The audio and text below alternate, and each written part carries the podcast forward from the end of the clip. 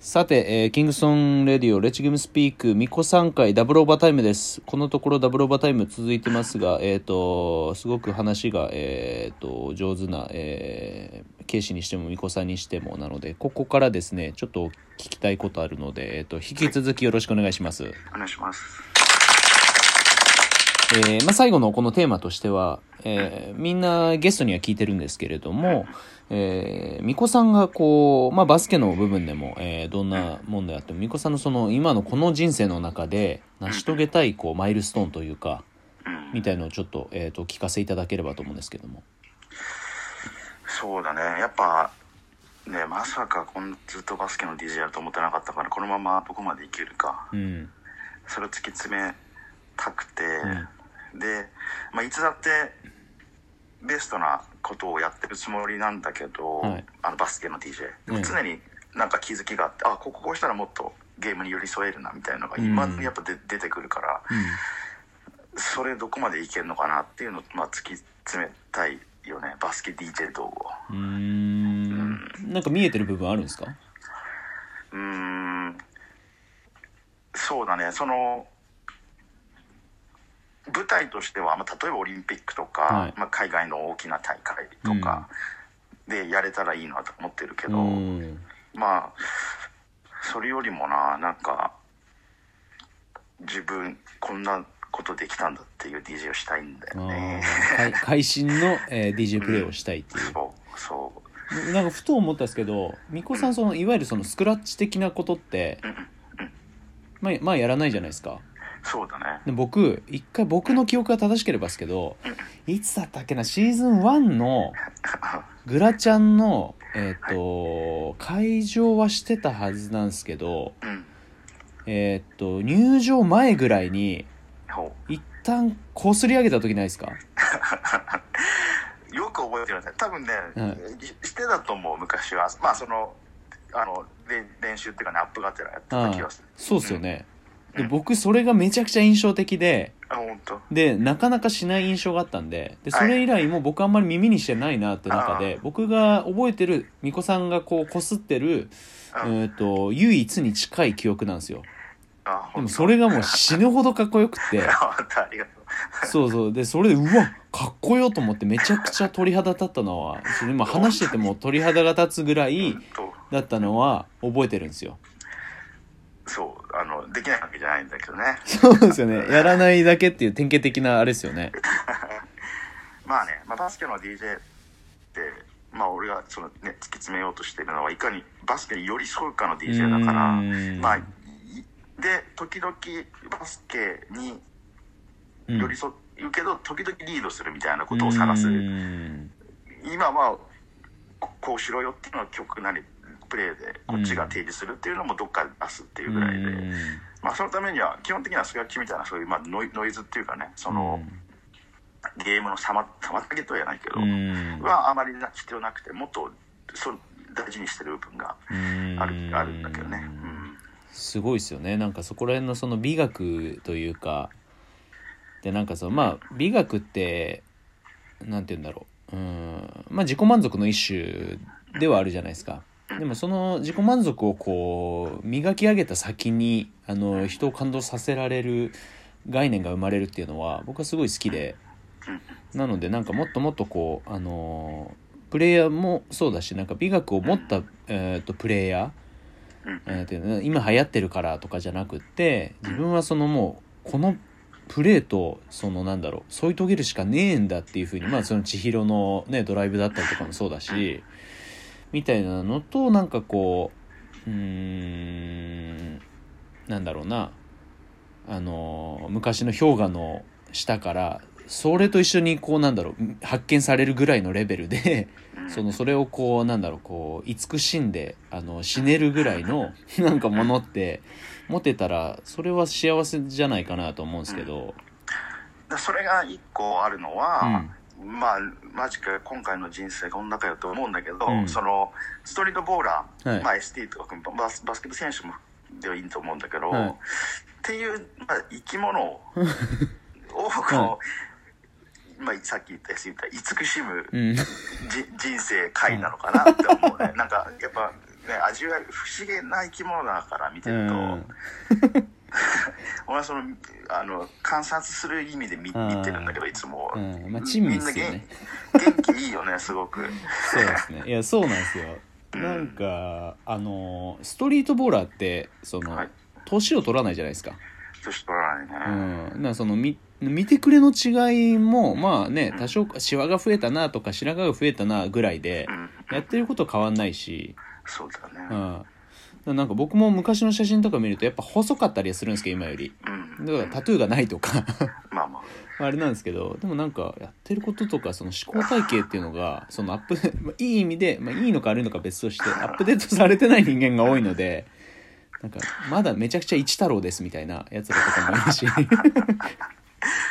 そうだね、うん。そのやっぱ元気がいいから、うん。でね俺が好きなような ST とか選手たちはやっぱトトライしようとするじゃん。で ST がこれを今今海外にももちろんだし今このねラジオをやってるのもそうだし、うん。そのファイエスト、まあ、自分と同じような年のファイエストの連中も日々その、これやろうと思うんだけどどう思うみたいな、うん。後編にしろクリスにしろうん。アツシにしろ、あのこういうの始めようと思うんだけどみたいな、うん。でまだお前らやるかみたいな。元気いいなっていううん。それでこっちも元気うんもらえるし、そうですね、まあ、うん、若いよね。失礼特に老けないよね。そうですね。僕エステだってなんかちょっと前のさツイートか何かでさ、はい。白髪が一本あったそうなんですよ。僕そうそうそう。はい、僕白髪がねそのないでおなじみというか。なるほど。で一本だけすごいこう立派なというかもう根元から綺麗なあの白髪が生えててちょっとテンション上がっちゃって。で僕それこそその白髪トークで言うといつだっけな本当レジェンドの初期ぐらいになんかねまっちゃんか誰かに言われたんですよね。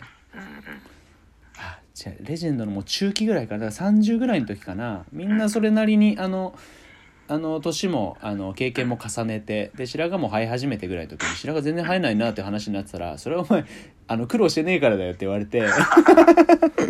まあ多分それはその苦労まあまあまあそうだろうな。とまあただその多分苦労を苦労と思わないポケットに入れちゃってるんだろうなと思って。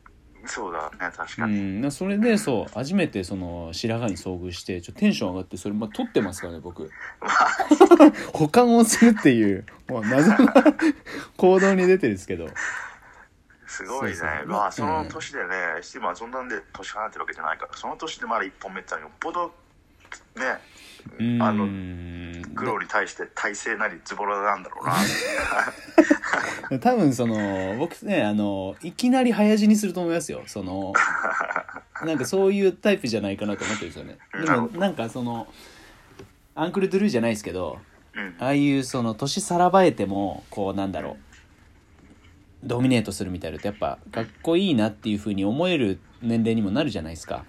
うんだからなんかそのそれこそ別に、まあ、ちょんまげは、まあ、ちょんまげでも何でもいいけどうん。それこそあの今ビッグスリーとかアメリカのうんでやってるあのカティノ・モブリーって昔の NBA で鳴らしたベテランがもう本当にあまあ50前だと思う40中盤ぐらいだと思うんですけど結構白髪なんですよ。うん。ひげももじゃもじゃでも一見アンクルドゥルーみたいな。うんでもやっぱそのスピードとかじゃなくって技術とうん。その経験と間合いで相手をそのキルし続けるのってやっぱかっけえなと思って。ざっくりね。ドゥルリーグとかに普通に出てるし。あとモクムド・アブデル・ラウフ。日本でもちょっとプレーしてたんですけど彼もまだビッグ3でやってるんですよ。あそうなんだ。で49かな。やっぱシュートシャコシャコだし。うん。うまいんですよやっぱか。うんそういうのもやっぱ憧れるっすね。そうだね。うんなんかそのねいつも他の連中とも話したんですけどやっぱプストリートってその引退がないのでうん。自分がやるっていうその決断をすればいつでもできるしやめるっていう決断をすればいつでもやめられるもんじゃないですか。だからこそなんかこうなんだろううん続けてしまえるっていう部分はあるしうんなんかそこら辺がうーんなんかあっつんがね今シニアで日本一目指してるみたいなのも まあそれはすげえあっつんらしくていいなと思うし。そうん。だみんながみんなそれぞれの思う形をこうなんだろう許容してくれるのがストリートボールのうん、神様というかそれが、うん、だなとは思ってて。うんそそれで言うとねそのいいいな俺はいいなと思うのは、でうん。その DJ ってまあマムシも MC もそうだろうけど、うん。別にその体力的な下がりはき基本的に関係ない、うん。加齢による何かはないから、うん。逆にスキルのね蓄積たが増えていくだけだから、あのみんなが追いさらばれようが、うん。こちらは常に全盛期でいいけうるんで、ん。そうなんですよね。いいなって思うし、まあ、やっぱ、うん。まあもともとのテーマの話戻ると、うん。まあ何なんだろうね。ファイソンの時からやっぱ俺はサポートする側常に DJ っていうのもね、うん。ゲームをサポートするって立場だから、うん。このサポート人生、うん。それとこうででそれによってそのまあ ST なんて思っただろうけどこう人生何回普通の人の人生の何回分の経験ができてる気がするから面白いこと、ね。うん。面白いことって意味ではね。うん。普通の人が経験普通に経験しなきゃいけないことはできてないかもしれないけどだけど楽しいことに関してはね他の人生の何十もしてる気がするから、うんいや本当それですね。このまま行ってうん。どうなるのかをこうみ見る。っていうのが目標目的かなああいいですね。綺麗にまとまりました。そうっすよね。なんかこうここまで来て後戻りっていうのはまあないじゃないですか。後戻りっていうまあそもそもできないけどうんなんだってここまで来たんだったらより深く掘り下げてってなんかもう楽しみ尽くしたろみたいなところの方が強いですよね。確かに。その昔ね、うん。あの下出さんに。皆さんあと20秒しかないです。ああ。そうじゃあそれだえっ、と次回の今度なんかの折にちょっと取っといてください。うん。わかりました。すみません。お忙しいところありがとうございました。あとんでもない楽しかったです。りがとうございます。ぜひぜひよろしくお願いします。うん。引き続きはいありがとうございます。ありがとうございました